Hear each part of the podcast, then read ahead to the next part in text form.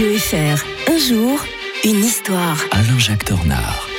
Ravi de vous retrouver en ce mardi matin, Alain Jacques Tornard. Bien le bonjour. Bonjour Mike. On va revenir en 21 novembre 2004. Ce jour-là, l'Ukraine euh, s'inventait une révolution orange. hein. Et oui, elle, est d'ailleurs, euh, elle était d'ailleurs très belle hein, avec justement cette couleur orange qui était omniprésente euh, sur la place Maïdan. Faut pas confondre d'ailleurs avec dix ans plus tard l'autre révolution parce que souvent on fait la- Mhm. l'amalgame entre les deux. hein. J'avoue. Alors là, c'est en fait, c'était la suite d'une élection. Alors on peut la qualifier de truquée du candidat pro-russe Viktor Yanukovych. Qu'est-ce la- qu'on en a parlé à l'époque hein Oui, à la présidence de la République, qui jette euh, l'opposition dans, dans la rue. Euh, la capitale Kiev est, est en ébullition euh, et ça va devenir ce qu'on appelle la révolution orange. Je me souviens que ça ça m'avait frappé parce que j'étais en train de penser déjà à mon ouvrage sur la révolution pour les nuls. Je Ah. me disais, tiens, chaque fois qu'on veut faire quelque chose de nouveau, on, on- on utilise le terme de révolution. Mhm. Et là, le terme n'était peut-être pas tout à fait galvaudé.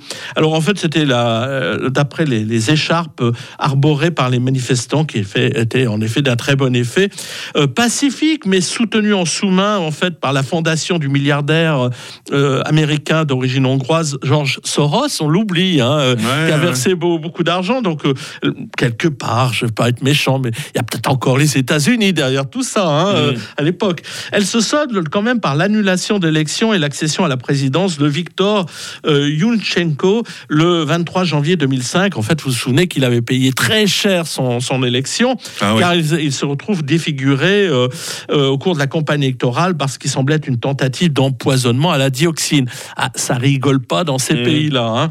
Mais les dissensions entre le nouveau président et son premier ministre, Yulia Tymoshenko, vous savez, cette femme charismatique qui avait tellement de belles nattes blondes. là. Mmh, ah ouais. On, on aurait dit qu'elle était sortie de, je, je ne sais pas, de Barbie ou je ne sais trop tellement.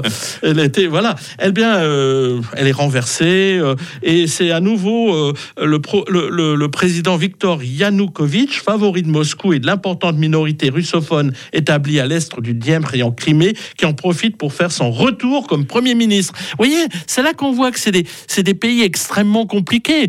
On pense toujours que ben, l'Ukraine est un pays finalement avec une partie avec des russophones, tout ça, mais on sent bien qu'à l'époque, en tout cas, tout cela était très mélangé puisqu'on a quand même élu un, un- un pro-russe. Mais contre Mm. toute attente, il va se montrer euh, très pragmatique et commencer à négocier avec l'Union européenne. Parce que finalement, déjà à ce moment-là, les Ukrainiens se disent que l'indépendance, finalement, c'est pas si mal que ça, qu'on pourrait peut-être se rapprocher de l'Union européenne, que la Russie devient de plus en plus autoritaire, et euh, raison pour laquelle il y, a, il y a eu ce rapprochement. Et bon.